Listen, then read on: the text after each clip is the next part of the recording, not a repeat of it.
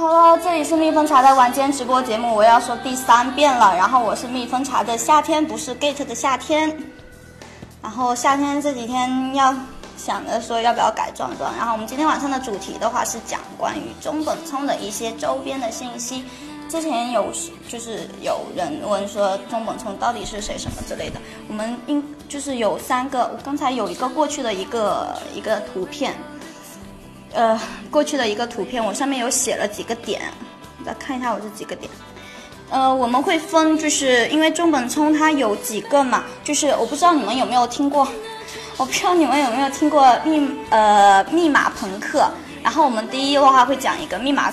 朋克跟中本聪的第二个的话，大家也知道，就是零八年的金融危机嘛，然后其中也会夹杂着就关于比特币的诞生和金融危机之间的一些关系。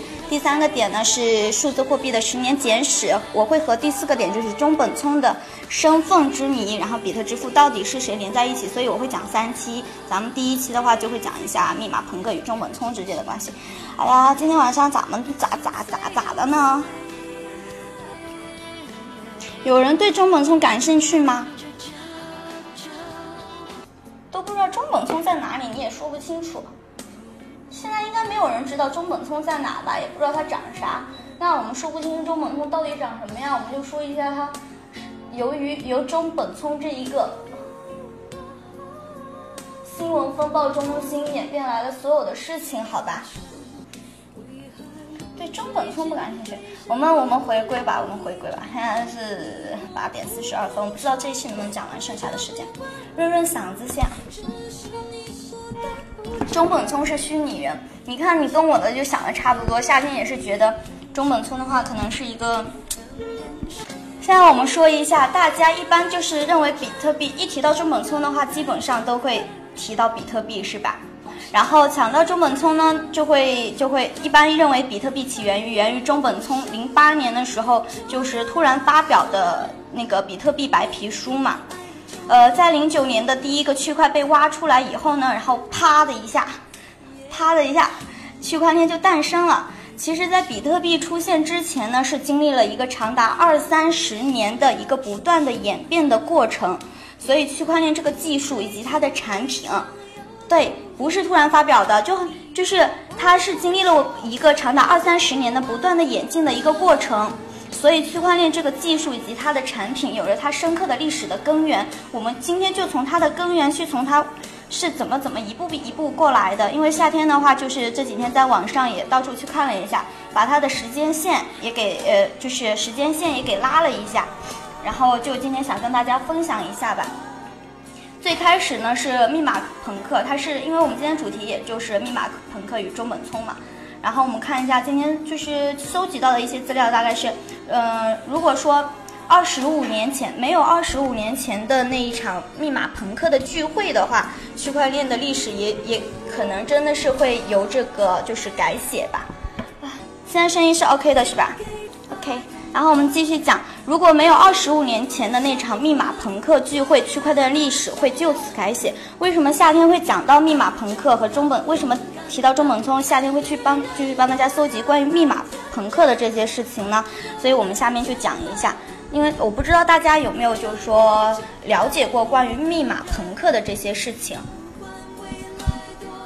它是这样子，就是在就是我们把时间线推到一九九二年。九二年的时候呢，曾任英特尔的高级科学家和电子工程师的呃蒂莫西梅，就是 Tim May，在他的加州的家家中敲出了一行代码，呃，然后呢，这个匿名邮件列表呢就横空出世了。这一千这这个密码朋克里面是包括了一千四百多个极客们就在一起去匿名去交流。Hello Hello Hello，欢迎你。我现在可能不需，我可可能没办法跟你们互动，因为我一定要把这段讲完，因为我要断了的话，可能有的人刚进来的人就不太听得懂我在讲啥了。就是一千四百个极客们呢，就得以在一起去匿名的交流啊、写作啊，然后肆无忌惮的在无人监管之地，自由的表达着自己的想法。这些人后来都成为了密码朋克组的一员。那为什么会谈到这个密码朋克呢？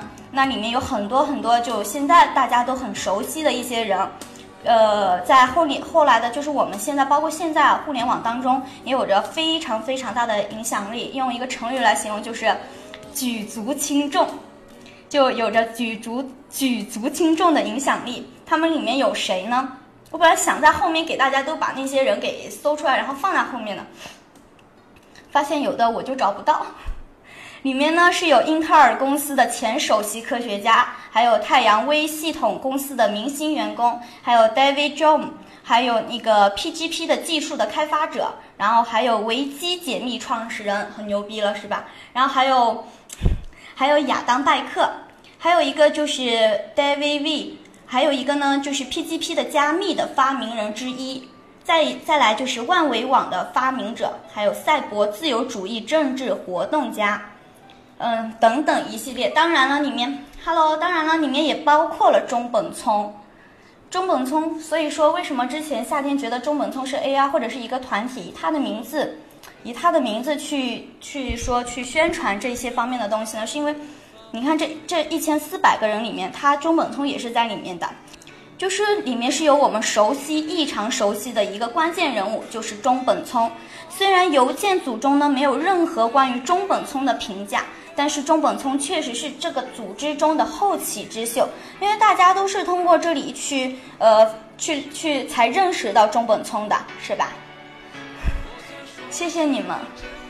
通过长夹整理的中本聪呢和其他密码极客之间的关系，他的江湖地位又是怎么样的呢？他我看一下，他的早中本聪的早期助手是谁呢？是呃 h i f i n y 就是 PGP 的加密的发明人之一。在早期是中本聪的助手，然后第二个呢，就是一一年中本，二零一一年啊，二零一一年中本聪的最后一次露面是在维基解密宣传支持比特币捐赠之时的，然后中本聪在论讨论发帖警告说此举不妥，后来维基解密没有继续推行这个此举不妥不妥，待会儿夏天会详细说一下，因为我有也也有就是看一下这个。到底说周本聪说此举不妥，到底不妥在哪里？我们后面会说一下啊。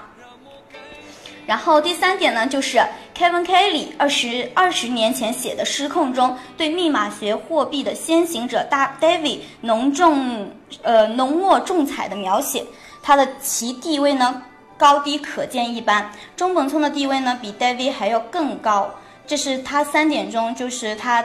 当时在就是说这个江湖地位上面的就一二三点大概是这样子的，然后中本聪呢与这些极客们不断的影响和改变着世界，大家也知道它这一个整整个过过程啊发发推进的一个过程是怎么样的，后来的故事呢大家其实也是嗯比较了解的，就是有的没的大家都会去了解一点，然后比特币产生了。就在这之后呢，比特币产生了。我现在说的是一个小概括啊，比特币产生了，包括密码学、分布式存储等技术的区块链，以一种极其迅速的姿态席卷了全球。当然了，这些都是后话，我们后面也会去讲到的，后面的内容会跟大家详细讲讲讲解到。然后我们今天继续回忆一下我们这个密码朋克。密码朋克这个小组成立之后呢，他们亲历了公钥。呃，加密和 PGP 加密对控制数字信息访问的取得的成效。这个密码朋克对后来是有一些什么样的影响呢？第一个，它就是密码朋克所所追求的匿名性、隐私性，还有与比特币所呃比特币所需求的一个独立性、去中心化，就是不谋而合。他们很多点是是相对的啊，很多点都是重就是重合的，就是。刚好卡到上了，但是这个转变的过程是非常非常的不易的。为什么这么说呢？哈，因为在那个作为密码朋克早期成员的中本聪，相隔了大概十七年，他才将这种思想灌注到了比特币的理念中。这跟基础的技术、特定的历史以及经济环境有关。今天你好慌啊，是要去相亲吗？唉，我也不知道为啥，我今天特别的紧张，然后手也在抖，声音也在抖，我都听到听到夏天自己的声音，哇，在那里颤抖着。刚刚讲到哪了？洪荒之力，刚才上期说要听这个中本聪，以后的话，夏天可能就是每一期都会给大家讲一个讲一个人物。然后我们继续啊，作为密码就是，对，就是突然间经历过币币价行情这几天的波动，然后夏天的直播间一直的人气是围在一百，然后突然间今天三百了，有点小激动。小激动，感谢大家的支持，所以我今天一定会把这边关于密码朋克和中本聪之间的这些东西给大家讲一讲的啊。然后呃，说到哪了呢？呃，我再把刚才重复的那一句再说一下，再说一下，因为我有点接不上了，我怕大家也没接上，刚才又逼到了一下。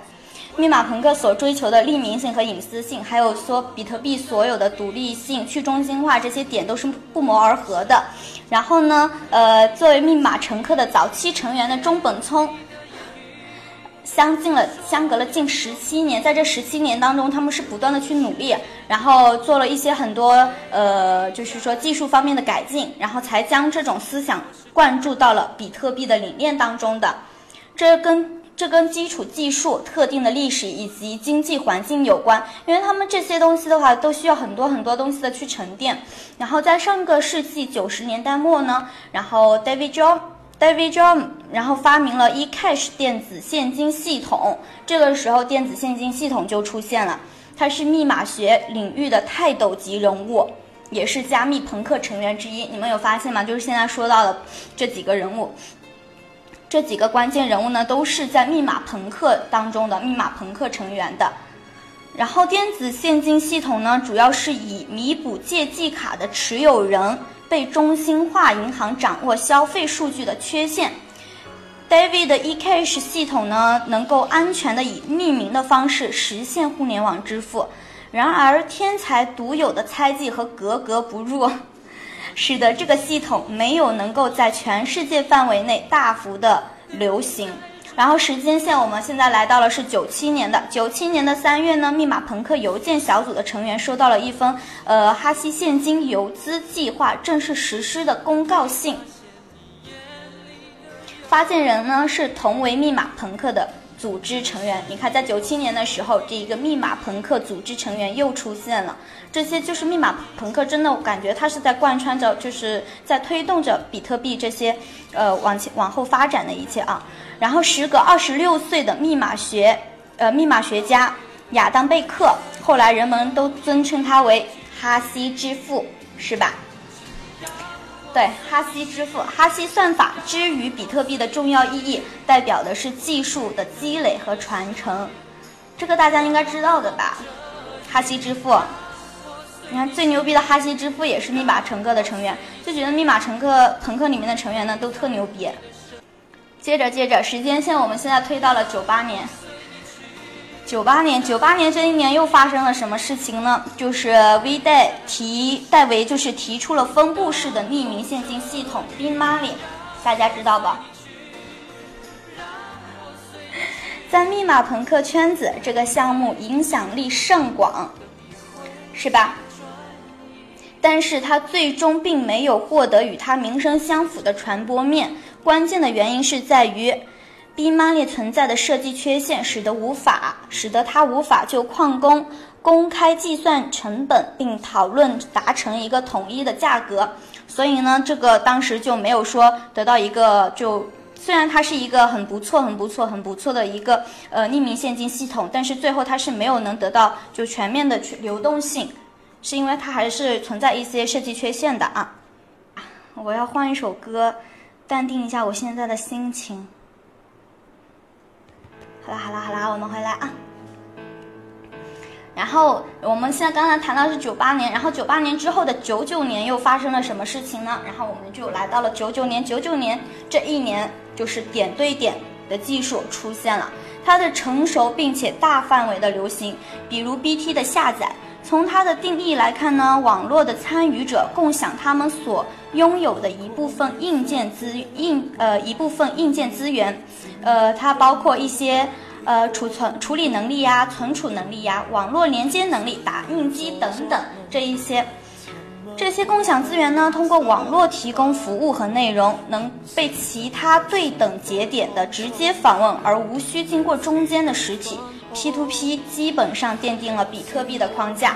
你看，这个时候就开始，它所有的一个点，呃，就就比特币所需要的所有的一些技术方面，基本上就是在这一年的时间线慢慢推，慢慢推，就加到了比特币这身上。但是这个时候还是没有说完全的成熟啊。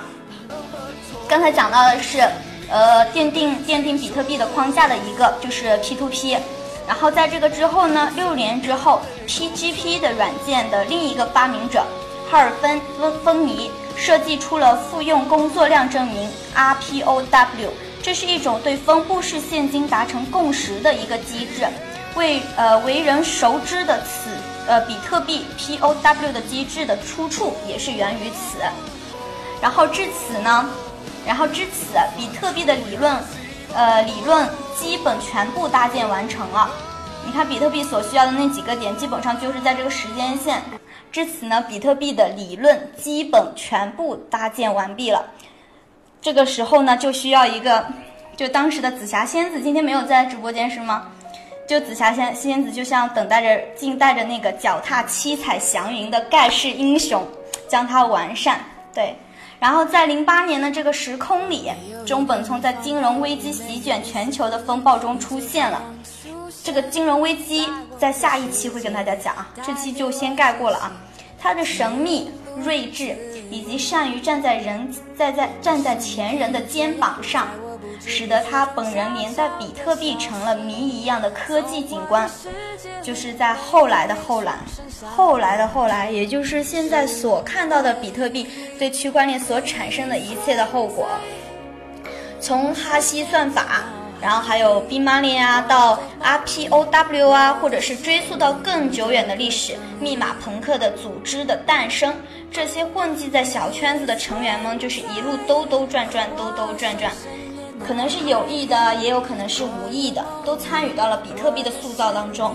所以我不知道大家对中本聪的定义，它到底是，就是我不知道你们，你们觉得中本聪是一个人呢，还是一个团体呢，还是它是一个技术呢？中本聪是中国人，很聪明，这个理解也是可以的。反正到现在中本聪也没有出来回应些什么，所以，所以，所以我就觉得他要不就是一个组织。我觉得他应该是，就说加密朋克，大家刚才都有跟大家讲到这个朋克组织里面的嘛，这些一千四百个人里面，我觉得是里面几个人组合吧，可能是，毕竟他需要大量的技术啊，一个人怎么可能写得了那么多那么多的东西？再牛逼也不可能牛逼到这么牛逼吧，是吧？像我们就像蜜蜂茶写蜜蜂茶一样，我们后面的团队多强大呀！没有一个强大的团队，怎么去？去那个开发，去开发出蜜蜂茶呢，是吧？